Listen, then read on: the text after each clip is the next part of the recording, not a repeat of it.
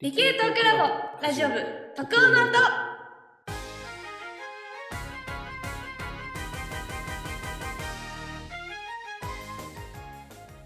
皆さんこんにちは。理系トークラブラジオ部特攻の音通称特攻音をお届けします。うまい棒のチキンカレー味ってなんだろうと思ってる長です。チキンカレー味は食べたことないな。あるんすかね？あるらしいんですけどね。えー、マジですか？僕、チーズとかサラダとかしか知らないですね。ねえなんでしょうねなんかラジオ聞いてたらチキンカレー味があるって話を聞いてえーでもめっちゃうまそう。あでももう今終売してるらしいですね残念。昔あったそうですはい。はい、えっ、と、ちょっと花粉症で体がボロボロのカズネです。なんか今年日本は十何倍？まあ毎年なんかよく言ってる気がしますけど、うんなんか今年もすごいんですよね花粉がなんか毎年去年の何倍とかいう形でどんどんインフレしてる感じがあって、なんか少ないとしてあんまないですよねあんまないですよねね。うん、そう、なんか、ボジョレ・ヌーボーみたいなね。花粉ボジョレ・ヌーボーみたいな。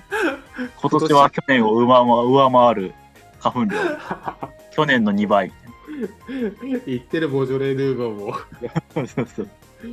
過去に類を見ない敵みたいなそうそうそういやいや花粉のボジョレ・ヌーボーは何年の芳醇さを彷彿とさせる出来みたいなね。ひどい、いや、そう毎年毎年なんか花粉量増えてて、これ、はい、いずれ爆発するんじゃないかと。いや本当ねなんか雪とか火山灰みたいに堆積するんじゃないかっていういや、本当にね、いやもう、マジでやめてほしいですね。ね僕の住んでる町はあのあんまり木がない都会なのでうん。あの今のところ僕も花粉症大丈夫で。ああ、本当ですか？ていうか、チャさんは花粉症ですか？あそうなんですよ。僕花粉症で。ああ。の日本いるとこの季節もう寝れないぐらい。あ、うん。花粉症ってあの鼻の粘膜が腫れたりすることが多いと多いと思うんですけど、はい。なんか鼻の粘膜が鏡で見てもなんか塞がってるぐらい。ああ、ビターって。それ、呼吸ができなくなって。それですね。そして昔あのストローを鼻に突っ込んで寝ようとしたらすごい痛くて無理でした いや、わかりますよ。あの、物理ダメなんだってそうそうそう。やっぱなんか何もしてなくても鼻水が垂れてくるじゃないですか入ってき。ますよねあれそうだから、鼻血出てないけど、うん鼻にティッシュ詰めてる時とかありますね。あるあるあるあれはもう本当に地獄のような苦しみで、ねあれが石油だったら売れるのになって思いながら 間違いないですね。まあ、というわけであの日本にお住まいの皆さん花粉症頑張ってくださいぜひあの薬飲んでください。無理せず。ね、あの僕も余裕ぶってるけど、今年だけかもしれない。来年にはもう発症してるかもしれない。アメリカの花粉に。さあ、このラジオはオンラインコミュニティ理系トークラボに所属する研究員たちがワクワクするような研科学トピックや科学を楽しんでいる人のお話をお届けする番組です。はい。あの、今日も頑張って張り切っていきましょう張り。切っていきましょう。えっと、業務連絡というか、あれなんですけど、ここ1ヶ月ぐらい、えっと、YouTube だったり、まあ、あの、いろいろ配信してますけど、いろんなところにコメントいただいたりしていて、本当に、ね、皆さんのコメント読ませていただいて、ありがたいなと思って、ね、私たちの励みになってますけど、うん。あの、ちょっとコメントに対して返せてなかったりとか、あんまり触れられてなかったりで、次の回あたりにまとめて触れられたらいいなと思ってます。はい。あの、YouTube もね、なんか毎回コメントいろいろいただいてたりとか、あとねえ Twitter もね、返信、リプライ飛ばしてくれたりとかして、結構ありがたいですよね。うん、本当に。いや、本当にありがとうございます。皆さん。で、そんな中で、まあ、ツイッターでずっと募集してた、えっと、ラジオの、ラジオのゲストしませんか？みたいな広告をずっと出してたんですけど、えっと、今回、ゲストの方が一人いらっしゃってくださいました。はあ嬉しい。嬉しい。嬉しい。噛み締めるっていう。で、まあ、あの、この、えっと、その時に募集していたゲスト、ゲストの案内的に、もう締め切りは一応2月末だったんですけど、あの、うん全然随時、あの、DM とかいただいたら対応しますので、あの、ぜひ、あの、皆さんもよろしくお願いします。何卒。どうぞいや、やっぱり本当にあの、まあこれ、このところね、あのゲスト会続いてまして、本当にいろんな分野からいろんなお話聞けるじゃないですか。ね、地震の話だったり、ひよ、ねえっと鶏の話だったり、で、この間は表面系の話だったりそう。そうそう。ね、なんかこう、急にね、世界が広がった感がありますよね。ある。なんか、大学の講義で、教養そうそうそうそうそう、うん基礎教養科目をいっぱい受けてる感覚。うん。ね、あの頃はなんか、めんどくさいなって思ったけど、今になってみると、なんかそのありがたみとか、面白みがすごいわかりますよね。いや、そうなんですよね。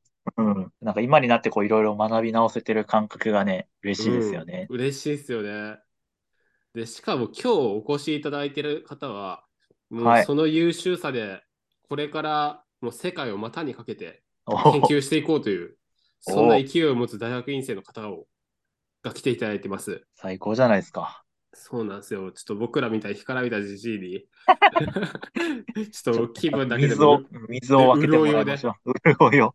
というわけで、それではお呼びしましょう。はい渡部さんです。よろしくお願いします。お願いします。お願いします。こんにちは、渡部です。お願いします。パチパチパチと。パチパチパチパチパチパチパチ。はい、えー、渡部と申します。今、地方大学ですね。あの、い輸入駅弁大学と言われているかもしれないですけど、で、ドクターの2年をしています。で、今度、あの、D3 になります。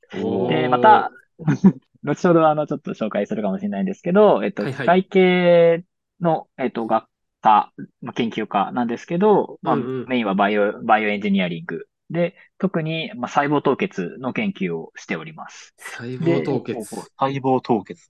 はい、細胞凍結。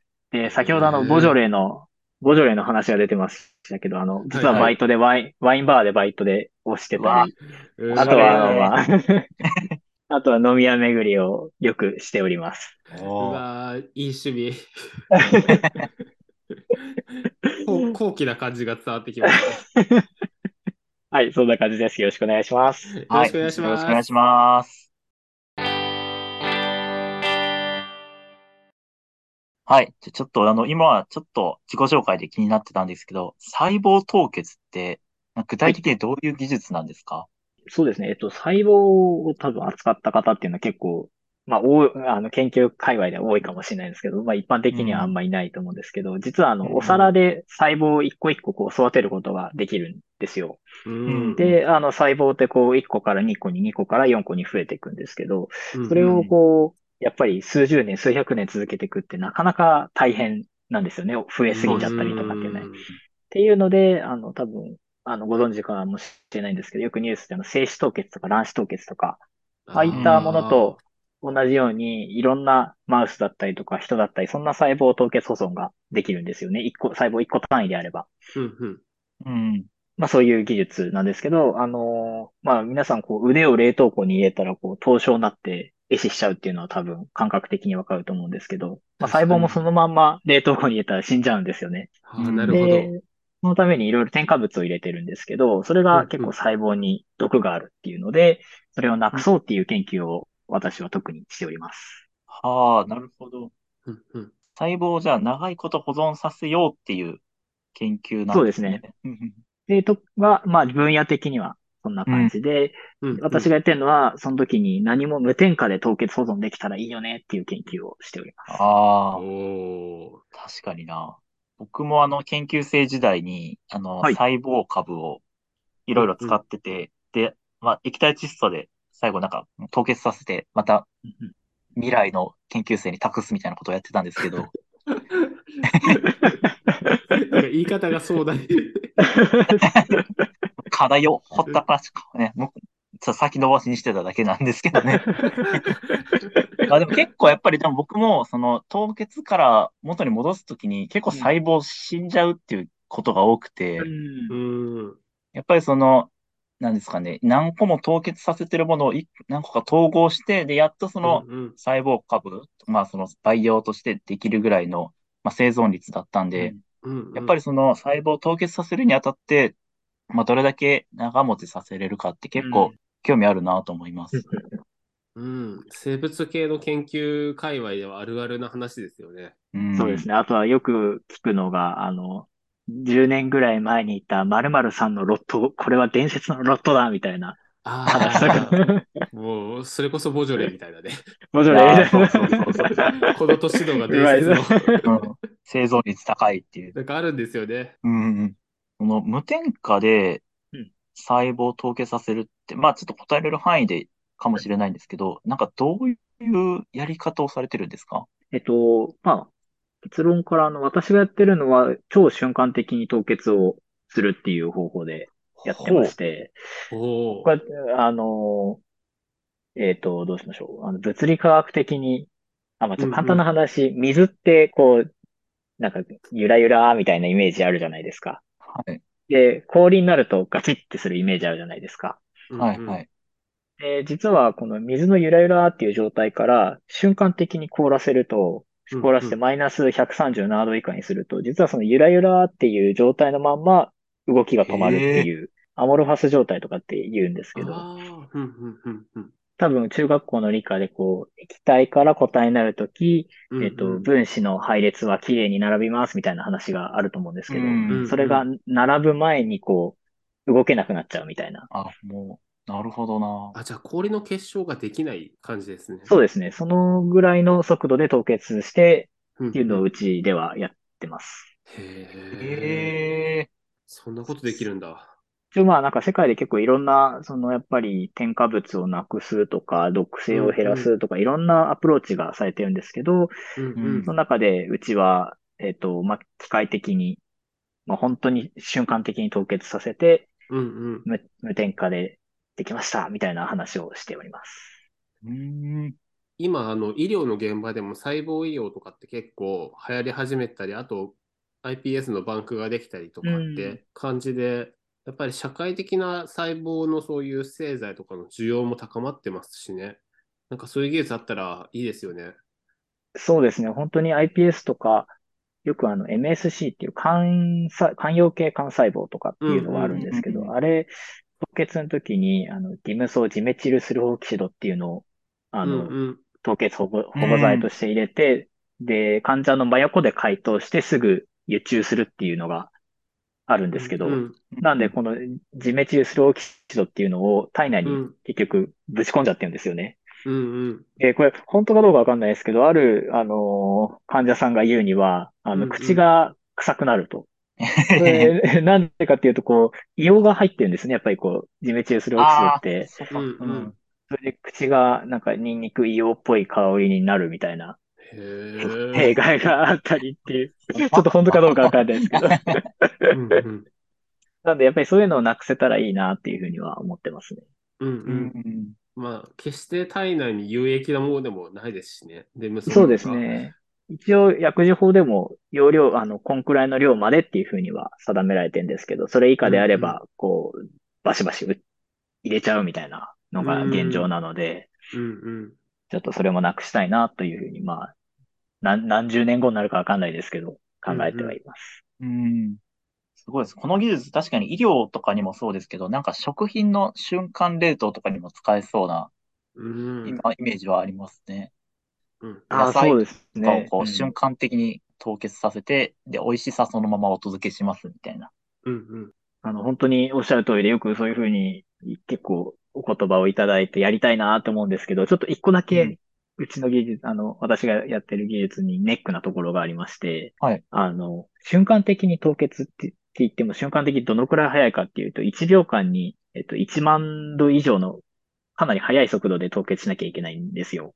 1秒間に1万度。1万度。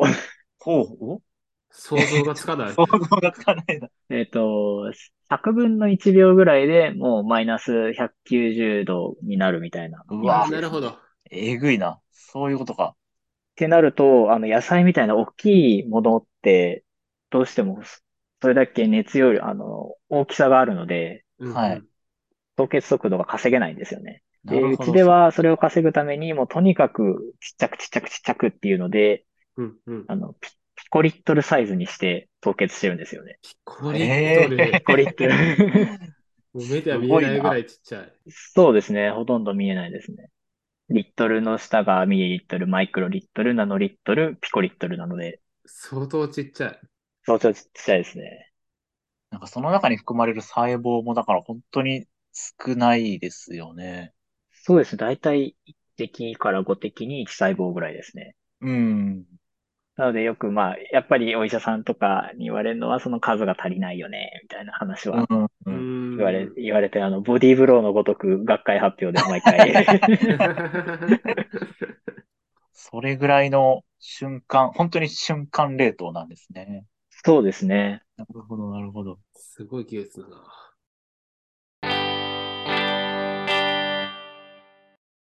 この技術というか、まあ、研究分野に、その興味を持ったきっかけって、なんか、どういうものがあるんですか？そうですね。きっかけ。きっかけは、あの、本当にちっちゃい頃から生き物と機械をこう、組み合わせたのがすごい好きで、ほあの、純粋なこう、機械じゃないんですよね。あの、ガンダムとか、あんまり好きじゃ、好きじゃなくて。う。そっちなんだ。そうなんです。あ、まあ、まあ、好きっちゃ好きなんですけど、どちらかというともっとなんか、生物と一緒にやってるみたいな感じのが好きで。へえ。うんうんで、その元ベースを遡ると、ちっちゃい頃あの、もやしもんがすごい好きだったんですよね。ああ、ああ、あ、なるほど。微生物ので漫画のね。微生物の、はい。あうんうんあれこそ、まあ、まずこう、生き物の、まあ、発酵とかありますけど、っていううのうん。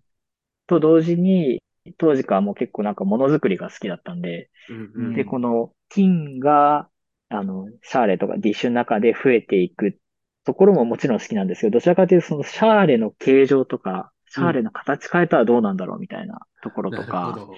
うん。そっちにこう興味がだんだんいって、最終的にこう機械と生物っていうのが、まあなんか、モットーというか、うんうん。それを研究したいなっていう風になっていきました。えすごい。そこ二つの生物学的な進化と機械でそれを最適化するような分野に興味を持たれていくんですね。そうですね。もうとにかくそこを合わせたいみたいな。逆にど生物だけだと嫌ですし、うんうん機械だけだと嫌ですし、みたいな感じですね。へえ、なるほど。熱いですね。今のところでもじゃあ結構機械のことを触られるんですか？もうあの、うちのラボはほとんどもう機械を立ち上げるっていう感じですね。機械を組んへで、ー立ち、立ち、装置を立ち上げて、それのアプリケーションとして細胞を使うみたいな感じですね。ああ、で、この先ほど言った瞬瞬間凍結も、あの装置を自分で組んで、うん、うん。細胞を使ってやってみたいな感じですね。へえ、自分で組めるんだ、うんそんなの。いや、そう、そこびっくりですね。いや想像がつかない。基本的に、その、既存のものじゃ、どうしてもそんなピコリットルのサイズにできないですし、うんううん。ん。っていうので、ああ、なるほど。そういう機械を作ってる中で、どういうところではい、なんか苦労するとことかってあるんですか？ああ、苦労するとこ、苦労するとこ、本当に、あの、まあ、毎日苦労ばっかりであるんですけど、なんか、多あの分設計図とかないですよね？自ご自身で組み立てるってことは？そうですね、ないんで、本当にもう、片っ端、電気の知識も、こう、片っ端から勉強して、うん、気候の、うん気候、こういう気候があるから、これを使って、うん。で、今度工学的にこう、航路を組んで、うんうん。うん。で、自分の場合液体窒素とか使うので、液体窒素とかでも駆動できるように、こう、3D プリンターで造形したりとか、アルミ削ったりとか、あそうか、材料面とかはそういうとこもあるんだ。そうですね。結構、あの、液体窒素に入れると、大体の 3D プリンターで作ったものって割れちゃうんですよね。樹脂とかだと耐えれないですね。そうですね。耐えれないですね。うんうんうんうん。とか、そういう、あの、一つのことを掘り下げるのができないっていうのがちょっと苦労するところですね。もうとにかく幅広くこう端から端までうんうんある程度知ってないといけないっていうのがすごい苦労しますね。で、それに加えて生物学の知識も必要です、ね。そうですねう。ん。だからある意味言ってしまえばこうちょっと本当美味しいところ取りをしまくってる人っていう感じではあるんですけど、まあ逆によく言えばなんかいろんな学会に行ってもうんなんか、ああ、ちょっとわかるみたいなうんうんうん。あー感じのところではありますね。そっか、でも確かにそれはしんどいですよね。3D プリンターの方もだから自分であのソフト使ってデザインとかしてやらなくちゃいけないですもんね。そうですね。もう本当に 3D プリン、あの CAD はもう必須ですし、うんうんあと、は、あうんの、アルミとか削るときは、あうの、ん G コード、G コードって言って、そのうん、うんえっと、ドリルをどういう風に動かすかみたいなのコードを書いたりですとか、うんそういったのも必要になってくるますね。一からそれをやろうとすると結構大変なご研究ですよね。そうですね。逆にこう恥ずかしい話なんですけど、本当自分まだ未熟なんですけど、ボスはもうそれをほとんど全部過去に、あこうこうすればいいんじゃないみたいな風に全部知ってるんで、あ、この人にはかなわないなっていう風に 毎日。泣きそうになってますね。今の研究室選ばれたのもそういうあの先生がなんかすごい尊敬できる方だったからっていうのもあるんですか？そうですね。本当に、あの、普通そんなことやら、やらんだろうみたいな風に思って、逆に面白そうだなと思って選びました。へえ。あ、でもそ、そういう先生ってすごい憧れますけど、ついていくのも大変なんじゃないですか？そうですね。実際自分がこう志望した時ってもう、やっぱ地方大学っていうのもあって、あうんの、うん人気最下位だったんですよね。もう先生、ね先生がえ一人で突っ走っちゃって、うんうん。周りがなかなまかあ追いつけない。周りがなかなかで学生が結構ちょ、あの、別のラボに帰ったりとかっていう経緯があったラボだったんで、うんうん。うんでもそんな中でも面白そうだだし、いろいろ技術を身につけれるからってことで、そうですね。それで選んだって感じですね。すごいな。これは生物工学っていう分野になるんですかね？ジャンルであえて分けるとすると。生物工学ですと、多分、あの、もっと、えっと、な、生物屋さん的な感じになるんで、うんうんえっと、どう、どうでしょう。生命工学とか、ああ、生命工学か。こう今うん一応学科の名前がこう生命工学がついてたりとかうんうんうん。するんで、まあ、うんそうですね。あとはバイオエンジニアリングになりますかねあ。あバイオエンジニアリング。うんうん。うんかっこいい。あ、横文字、横文字。結構なんですかね、その界隈は盛り上がったりするんですか？バイオエンジニアエンジニアリング学会とかってあったりするんですか？あ、結構ありますね。それも、へえ。えっと、えっと、機械、日本機械学会の中でそういう部門があったりですとか、で、逆にこうそれは機械屋さんがアプローチしてる部門なんですけど、逆に、あうんの、生物工学会とかうんうんの中にも、あの、バイオエンジニアリングの、あの、部門があったりするんですよね。うん。あなので、こう、やっぱり、間の学問なんで、いる先生方も結構、どっちにもいるんですけど、うんあ。うん両方、両方の学会の間のニッチの部分みたいな感じですね。結構分野横断感が強いというか、なんかこう両方結びつける感じが、イメージが強いですね、それは。そうですね、本当に。うん。うん。やっぱりでも実験しててやっぱり思うのは、その細胞とかをその解析とか分析するためのエンジニアリングってめちゃくちゃ重要ですよね。うんうん。そうですね。あ、それで、あの、例えば、えっと、静止判定とかそういう感じですか？うん、まあそれもそうだし、あと、細胞とか遺伝子の発現とか、あああ、はいはいはい。ちょっと専門的な話なんですけど、フローサイトメーターっていうはいはいはい。細胞の表面に何がはい。遺伝子が、えー遺伝子が、タンパク質が出てて、それをどう見分けるかみたいな技術、うんうんなんかエンジニアリングがあるんですけど、なんかそういうのって当たり前のように使ってるけど、ね、なんか渡部さんみたいに誰かが作って、で、その技術をしてっていうやっていらっしゃった人がいて初めてできることなんで、確かに。いや、恩恵受けてるなって感じしますね。うんうんそうですね。あの、フロ、確かに今おっしゃっていただいて、フロサイトメーターとかが結構近いですね、本当に。うんうんそれを開発するみたいなイメージだと、あれかもしれないです。あれも、あの、内部に細い流路があって、ううんん。上でこう、確かピエ、ピエゾだったかなんかでこうし、振動させて一滴一滴にう出るんうで、やっぱりそういった機械的な部分があって、こう細胞を一個一個判別、うん。ああそこまでの高い、あの、処理速度で判別できてるんで、うん。ね最近だったらフローサイトメーターもそうですけど、あの、シングルセル RNA セックみたいなうん。やつとかでも、細胞一個一個にばらして液法に、液的に入れていくっていうのとかも最近はよくありますよね。そうですね。本当にあの、自分がよく行く学会とか、うんうん分野横断的にやってる人の中では、そういう研究をベースでやってる方もいますし、今、うん液的、あの、リピ、液的とか話し合いましたけど、そういうのを、うんうん。そうですね、あの、ずーっとやってらっしゃる先生方もいらっしゃいます。そういう意味で結構盛り上がってるイケイケな分野なイメージがすごいあります。そうですね、結構。やっぱり、あの、いろんな分、分野にまたがってるんで、そのベースが械屋さんなのか、ベースが生物屋さんなのか、ベースが化学屋さんなのかっていうので、うんすごい、あの、こっちがわからないよう、あの、思いつかなかったようなアイディアとかよく学会行くといただけたりするんで、うん。ああ、確かにな。なんか共同研究とかも広がりそそうですね、本当に、あの、全然関係ない、う。えっと、うんうん学部の先生と共同研究したいですとか結構ありますね。へえ、すごい。とか、あの、あとは、そう、あの、あんまり確かに言われてみれば特殊だなと思ったのは、学会が、その、はいはい。全く関係ない学会の合同開催みたいなのが結構多いんですよ。全く関係ない学会との合同開催。例えば、あの、この間あった、あの、徳島で、えっと、フューチャーテックっていう、あの、はい学会があったんですけど、あれも多分数百、数百人来たんですけど、実はそれ、あの、電、電気学会っていうのと。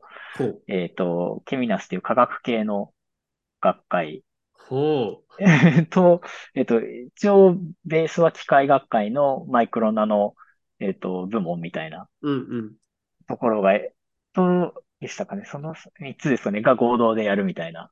へえ、もう一つの会場でやるみたいな感じのことで、すごい分野融合だ。ね分野融合ですね。フューチャーのことなら全部っていう感じなんですね。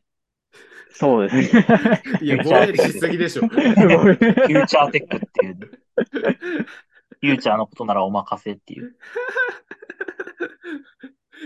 抽象的すぎる。でもそういう学会レベルでも、学会単位でもそういう動きがあるような分野なんですね。そうですね。本当に、えっと、数年前、数年前から始まった感じなので、うんうん。確かに言われてみればホット、じゃあホットな感じではありますね。うん、なるほどね。ああ、なるほど。まあ、それだけ複数の分野をちゃんとできるようになった方が、できることが広がるってことが認知されて、でみんなそっちの、そういう課題やりたいってなってるんでしょうね。そうですね。本当に。そういう課題が、まあ未開拓、未開拓だったっていうのもありますし、うんうん。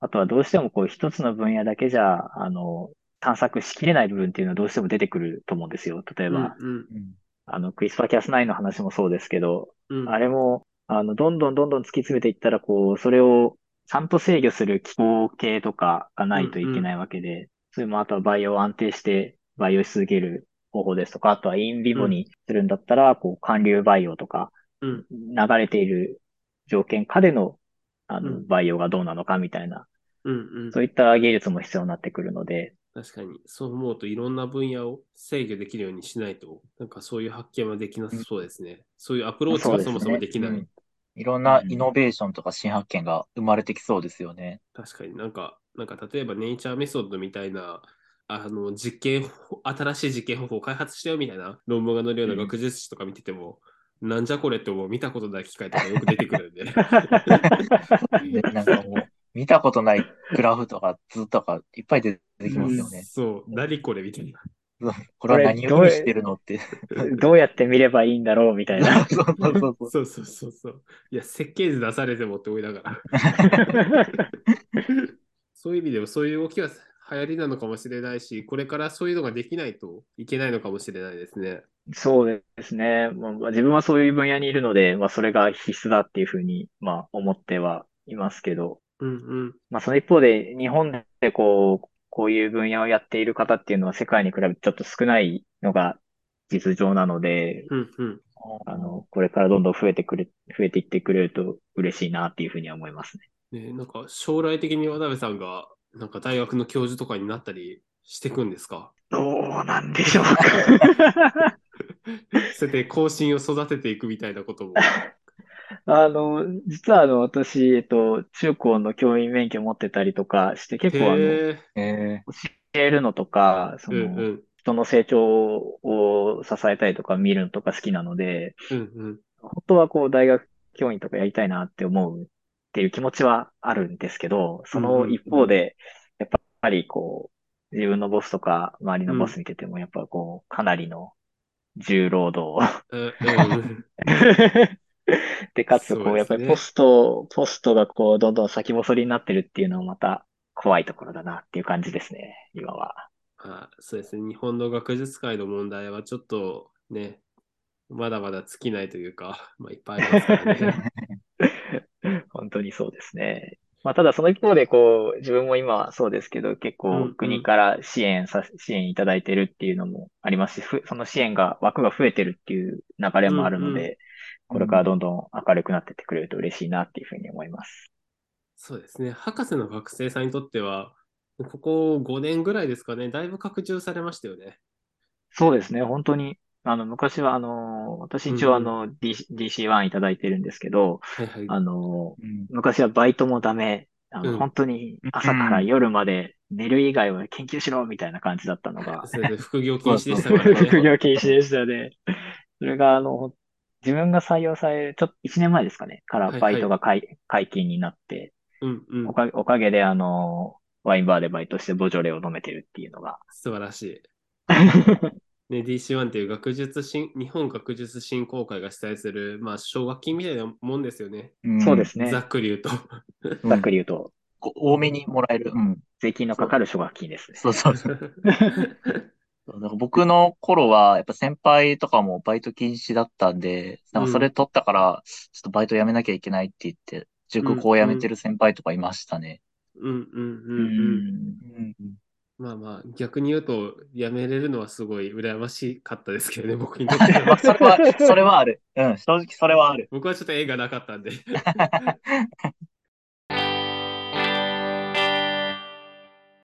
今ちょっとなんか海外の方が結構盛んっていう話されましたけど、今度あの、渡部さんは留学されるということで、今準備真っ最中っていう感じなんですか？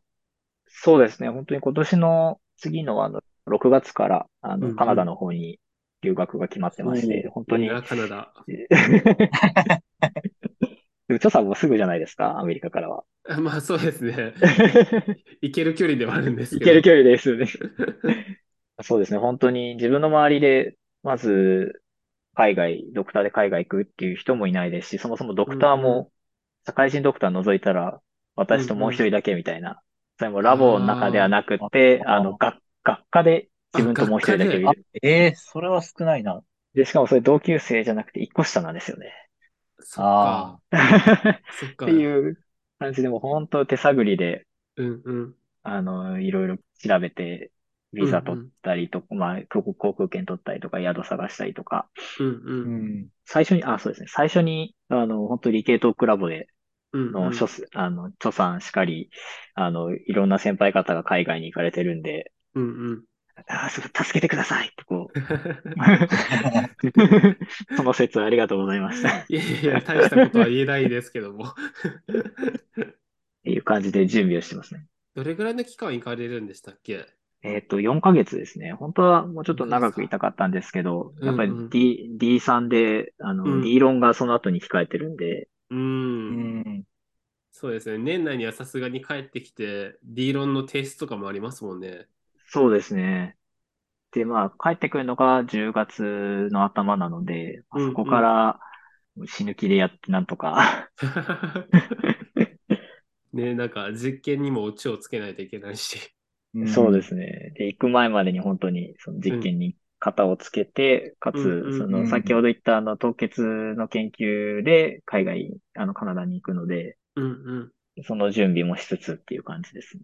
うん。もうどういうプランで研究、えー留学先で研究されるかっていうのも結構詰まってきてる感じなんですか？そうですね。な、何回かあの面談をして、っていう感じですね。で、こういうことあるからもう、あ、いいよいいよ、どんどん試し、どんどん試してみようみたいな感じで。おー いい感じ、えああ、ああ、ありがとうございます、みたいな。いい感じ、すごい。あれ、その留学先の先生とはどういう経緯で出会われたんでしたっけ？あ、それが結構自分特殊で、あの、ようんく、ボスのなんかつながりとかあるかもしれないんですけど、うん、よくある。うん。あの、実はボスが元は機械系なので、機械系だと何人かいたんですけど、うん、うんちょっとどちらかというと、こう、生物寄りのことをしたいなと思って、うん、うん。ただまあ、つてがないっていうことで。うんで、去年、去年の7月に、あの、コロナ明け初の、こう、凍結系の学会に参加したんですよね。えっと、現地開催。えっと、アイルランドはダブリンに、で開催され国際た学会。国際学会に。うんうん えーそれも、あの、ちょっとボスに投げと、投げ飛ばされて記憶ないですね。あの、ボスに。言い方が悪すぎる。えっと、あーまあ、なんだろうな。えっと、い行ってみないって誘われたんですよね。あ、いや、えっと、自分から行きたいっていうふうに言って、で、てっきり、てっきり、あ、そうなんですよ。て、てっきり、あ、さすがに初の現地だから一緒に行くんだろうなとか思っていたんですよ。はいはい。そしたら、うんああ、僕忙しいから無理だよっていう風な話になり、あ、あ、あれ？はしご外されてる。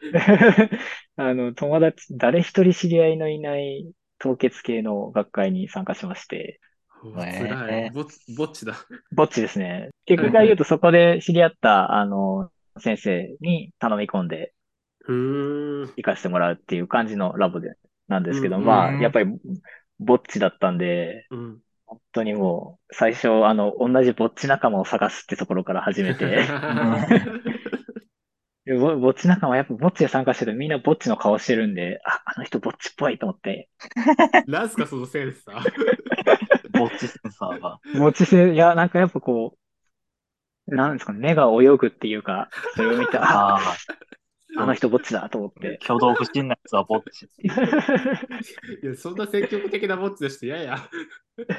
怖いわ。でも結局、その、全然ぼっちじゃない、すごいイケイケな、こう、あの、世に言う陽キャみたいな、うんあ、の、人が発表していて、うんうん。で、その人の研究がちょっと自分のテーマに近くったんですよね。へえ。うん。で、すごい気になると思って、終わった後に、まあ、勇気を振り絞って、こう、陽陽キャさんに話をか、話しかけたんですけど、うんうん。そしたらさすが陽キャさん、陽陽キャさんじゃないです陽キャさんが、あの、すごい、いろいろディスカッションしてくれて、そしたらボス、あう、うちのボス紹介するよっていう話になって、うんうん。ボスと3人で、あ、その向こう側のボスと3人で、うん。そうですね、こう1時間ぐらいディスカッションして、っていう感じですね。そういう慣れ初めで。あ、すごいすごい。ねなんか理想的な学会で出会うパターン。三進学会乗り込んでそれができるポテンシャルがすごいですけどね。うん。しかも国際学会でね。そうそうそでも本当に多分、あの、向こうからすれば、うん。え、こいつ何言ってんだみたいな風に多分思えてたんですけど、もう本当もう身振り、身振り、手振り、あの、パソコン見せつつみたいな感じで、うんうんこれ、これ、これみたいな感じでなんとか乗り切った感じですね。乗り切れちゃうからすごいな。いやいやいや。でも理想ですね。うんね、そういうので決まるってなんかすごいいいですね。うん。あの、うん、本当に、不幸、あのー結局、うんうん。帰りでコロナにかかって、あらっ。ていう、あの、いい痛いお土産ももらったんですけど、逆にいいお土産でそういう留学が決まるっていうのがあったんで、結果的にはまあプラスだったかなって感じです。そうですね。うんそうですね。まあまあ、海外、まあ、日本に比べてやっぱ緩い、日本もうすぐマスク外れると思いますけど、はい。海外やっぱ緩いんで、多分現あやっぱりカナダ行かれてからもちょっとね、少し気をつけた方がいい場合もあるかもしれないですしね。ああ、そうですね。行く前に、行く前にもう一回かか、かかってから行きたいぐらいですね。日本にいるうちにね。いつうちに。そっか、じゃあ、この後本当に楽しみですね、6月が。そうですね。おあね楽しみ半分、不安半分。まあまあ、でもそうですよね。4ヶ月も知らない土地で生活すると思うと、そうですちょっと不安な部ね。分も本当に。で、その、ダブリン行ったっていうのが一人で海外行くの初めてだったんで、うんうん。うん。もう、次、いざ今度、次は一人で住むのかっていうのが、うん。で、英語も確かに本当に、あの、うん出川イングリッシュばりのノリでやってるんで、乗り切れるか本当に不安ですね。まあまあ、でもジェスチャーで全然、なんとかなる。僕も英語あんまできないんですけど、なんとかなってるんで。そうですね、家探したりとかいろいろ、これからあると思いますけど。うん。でなんか何でもね、できるようになりますよね。それができたら。うん。し、なんか、せっかくの人生経験として、うん。なんかいっぱい苦労して、なんか話のネタになったらいいんじゃないですかね。そうですね。本当にそれ思います。なんか、帰ってきて本当に笑っていただけるのは、その、ダブリンの時の帰りにおうんうんつまらないものですって現地の人に言われてお土産もらったんですよ。何だと思いますか？コロナなんですよって言うと大体 皆さん笑ってくれるので、そういう話のネタが増やせればいいなっていうふうに思ってます。いや、素敵です。うん。留学通してなんか、これはやっときたいな、みたいな。これができれば、その留学はもう締めたもんだな、みたいな。目標みたいなのってあっったりします？それは、えっと、研究ですかね？それとも研究以外ですかね？いや、もう全部です、ね。全部ですか？両方。どっちも？人間的にっていうのもあるし、あーまあ、研究面でっていうのもあるし、まず、そうですね。一番の目標は、研究と添えちゃうんですけど、本当に、うんうんあの、まあ8割ぐらいはこう、スムーズにディスカッションできるようになりたいなっていうのがありますね。うん、大事、うん英語で。大事。うんそれが本当一番の目標ではありますね。うんで、やっぱその過程で、そのトレーニングとして、日々のこう研究をやりたいなっていうのがあるので、で、うん向こうでしか使えない細胞とか、使えない機器とかあるんで、それをしっかり、あの、身につけていきたいと思いますね。うん。あとは、あの、私生活では美味しいお酒を飲みたいなっていうのが、いっぱいありそう。カナダの寄付ワインとかで美味しそうですよね。そうですね。本当ワインもいろいろもらいたいですし、地ビールが結構多いみたいな話なんで、うんもう見てみたいなっていうのが、へえ。確かに。ビールも、あとカナディアンウイスキーとかもあるかも。ああ、そう、カナディアンウイスキーね。酒の話ばっかりですね。だ大丈夫ですか？視聴者は20歳以上なんですかね？いや、結構ね、広々なんで、全然大丈夫ですよ。はい。なるほど。またじゃあ、お土産話をね、あの聞かせていただければと思いますよね。やっぱり、あねこの回で。行った前と行く、いや、い行く前と行った後の、ビフォーアフター。なんか、ビフォーアフターで、こういう楽しいお話ありますとか、こういう思い出ができましたみたいな、お土産話会？てもらえた。ら、お土産話会。お土産話会を、文字通り。で、今度はあのコロナみたいなこう2週間縛られない、もっといいもの、いいものを持ち帰れるように、そうですね。楽しいお土産を期待してます。頑張ります。